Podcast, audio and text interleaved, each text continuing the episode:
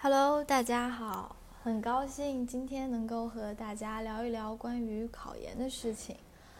呃，首先先自我介绍一下，我叫刘可蕊，本科是湖南省内一所普通一本的英语专业，我报考的是一八湖南师范大学学科英语专业。现在呢，我已经是以专业排名第一的成绩被录取了。嗯，那么今天就和大家聊一下关于我自己考研过程中的备考准备一些经验，还有一些给大家的小建议。首先，我还是先讲一下我自己为什么要考研吧。最现实的原因呢，就是我需要学历作为跳板来实现我自己的人生规划。其次呢。是我对自己本科前两年的生活非常不满意，希望能够通过研究生两年加倍弥补回来。而且呢，我也没有做好步入社会的准备，也不想要随随便便、勉勉强强的步入社会固定生活，想要再多多的充实充实自己。呃，在这里也希望一九考研的各位能够想清楚自己考研的目的和动力是什么。这样子才能对自己接下来半年多一年的考研路有一个更好的认知，避免出现半途而废这种情况。我自己大概是去年年初开始决定要考研，寒假主要是了解讯息啊，搜集资料，看看学长学姐的备考经验这些。考研资料以及相关的讯息的来源，主要就是前辈学长学姐。以及网络搜索，大家要知道，考研不仅仅是一场个人战，也是一场很重要的信息战。大家也应该都要学会搜集一些有用的信息，来帮助自己更加有效率的备考。嗯，那么接下来我就分科目来说一下自己的考研过程，以及一些希望大家能够注意到的经验吧。英语。考研英语呢，重点是训练三个部分：单词、阅读，包含着翻译，还有就是写作。在开始准备的前期，我背单词主要是用了新东方朱伟老师的练练有词，还有他的配套视频。个人认为，朱伟老师讲课非常细致全面，重点是在于理解词汇的感受，还有突出英语的特点。把相关的词汇词组都串在一起，非常有系统。但它的缺点呢，就是课时过长，而且课上会有一些乱七八糟的东西。如果你觉得自己单词基础不好，或者是纯背单词书背不下去的话，还是可以看一看的。呃，现在这个阶段呢，相信大家应该都还要在上课，呃，还有做作业什么的。那么就可以利用平时上下课的零碎时间，拿手机的 APP 背一背单词，像扇贝啊，还有什么陌陌呀，这些都可以。千万不能够只拿手机刷微博、朋友圈什么的，把手机利用好也是一个非常棒的学习工具。呃，其实背单词是需要常常检验你的成果的，并不是说你过了一遍就过了。但是就我个人而言呢。我并不是很习惯用本子上写英文，然后自己回忆词义这种方法，所以我也没有刻意的去检验记忆效果，只是反复、反复再反复，通过不断的做题目、大量翻译句子来检验自己的背单词效果。大家要知道，背单词是要一直持续到考前的，所以平时大家。需要标注自己反复背，然后又反复忘的词，以及一些高频的熟词僻背一轮呢，就筛掉一部分背熟的，这样子才能够在最后关头抓住你自己的弱点和考试的重点。接下来说一下考研英语的阅读。大家都知道，阅读是考研英语的重头戏，得阅读者得天下，所以它需要花费我们最多的备考时间。虽然我是英语专业的学生，但我还是要说，考研英语阅读是真的不简单。大家应该都有这种感觉吧？明明单词通篇都认识，文章也都看懂了，但做题目呢还是会错。所以一定一定要好好练习和总结。呃，在阅读里的长难句呢，我是和翻译一起来练习的，用的就是唐静老师的《拆分与翻译组合法》这本书以及它的配套视频。我认为，呃，唐晶老师讲解的非常不错，把翻译句子拆分与组合这个观念写得清清楚楚，而且这确实就是做好翻译的根本方法。所以五月份这一整个月呢，我是翻译了二十年的真题，方法就是把句子抄在本子上，自己翻译一遍，然后再看着书上的讲解修改一遍。最好呢，也是把其中的词汇还有特殊表达也都总结在一起，这样在接下来复习的时候也会更加方便。呃，至于阅读呢，大家也都知道，就是做真题。当然了，通过阅读来背单词也是很好的方法。我是在做完第一遍阅读之后，把书上解析部分的词汇和词组。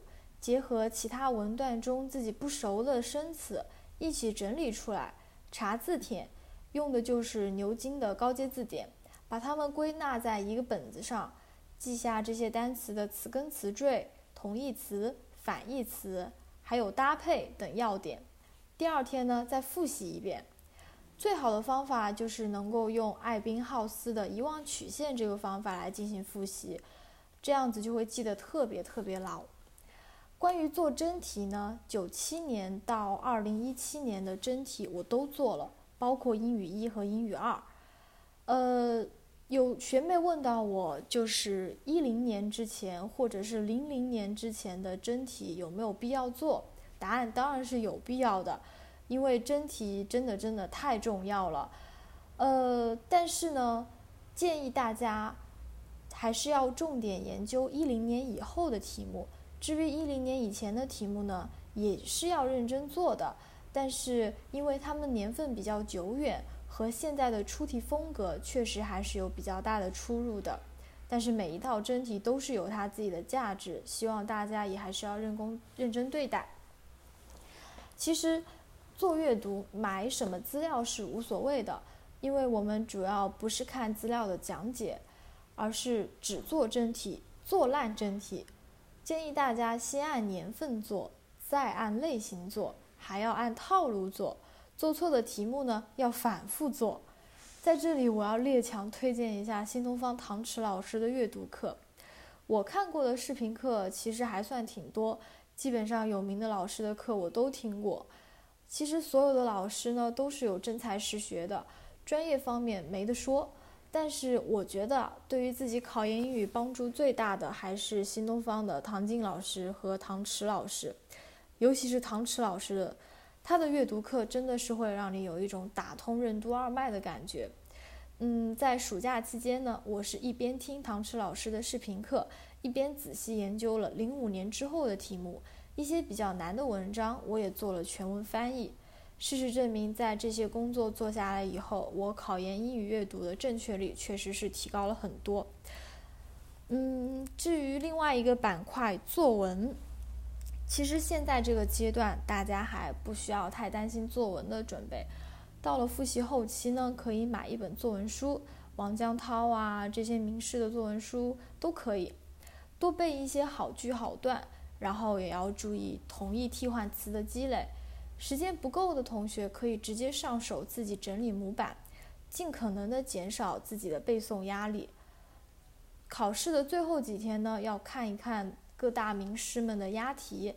当然，这并不是让你去迷信押题、去背押题的范文，而是呢要记住这些押题的主题词，再套上自己的模板。毕竟，如果你主题词不会的话，那就真的只能抓瞎了。呃，越早开始。练字呢，肯定是越好的，并且写字越快越好。书写是决胜的法宝，这一点专业课也同样适用。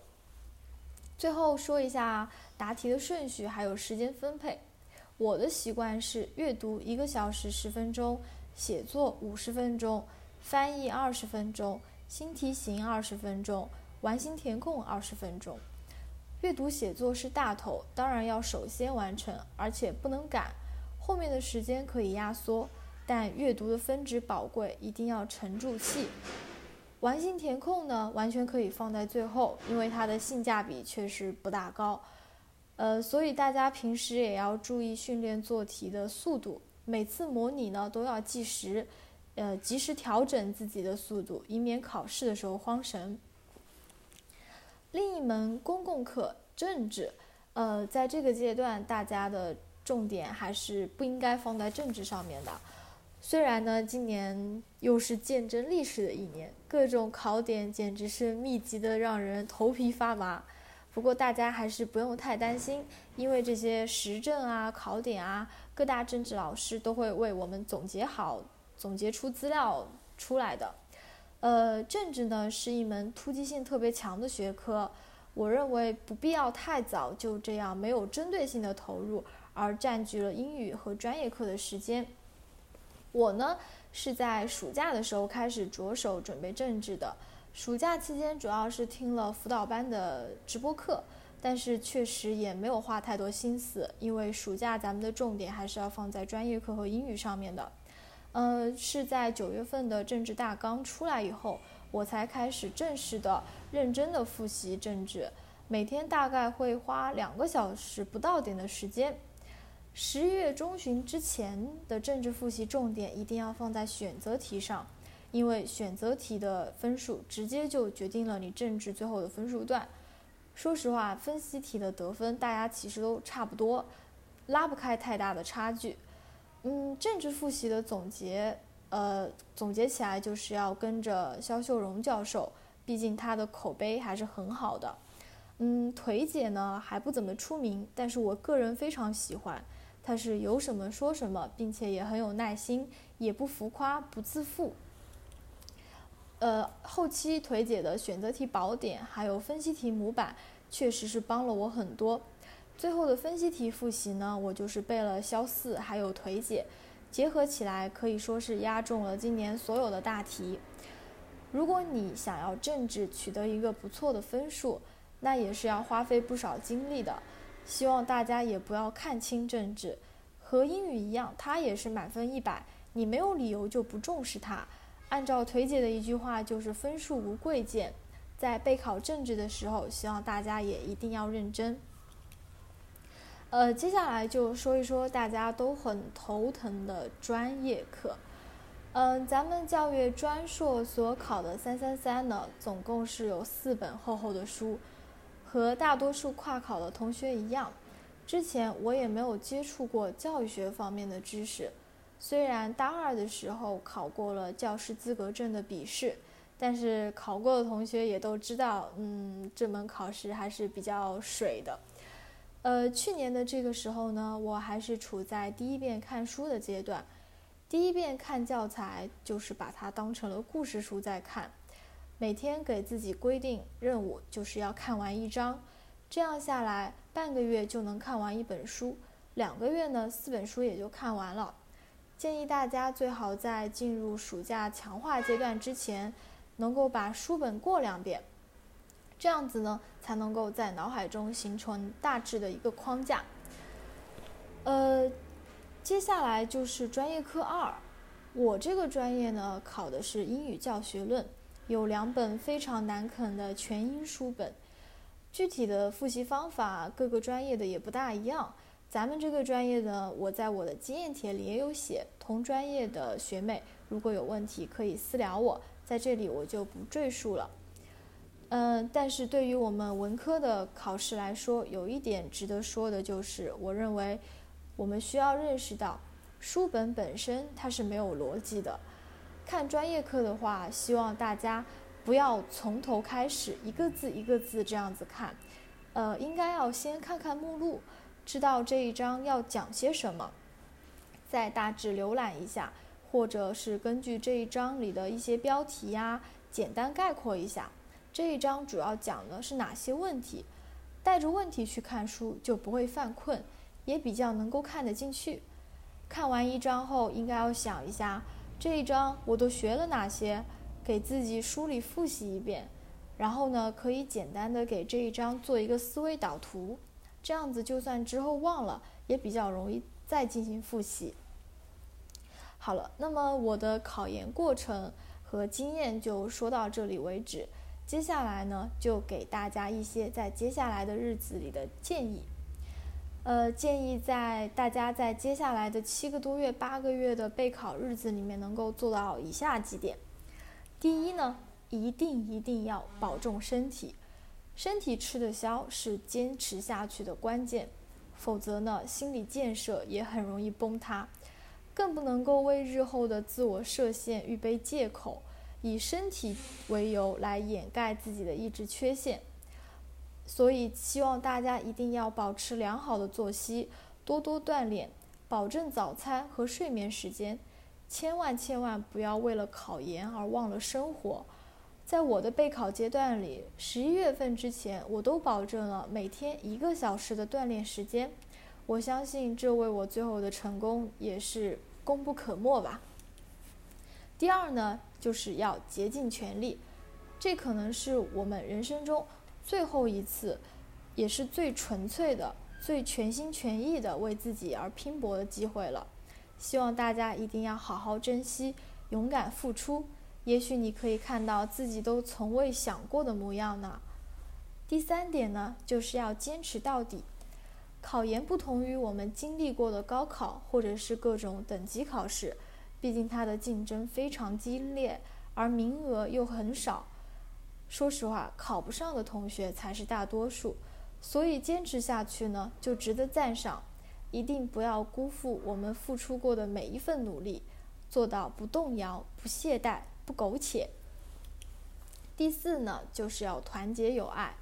备考的生活是很单调的。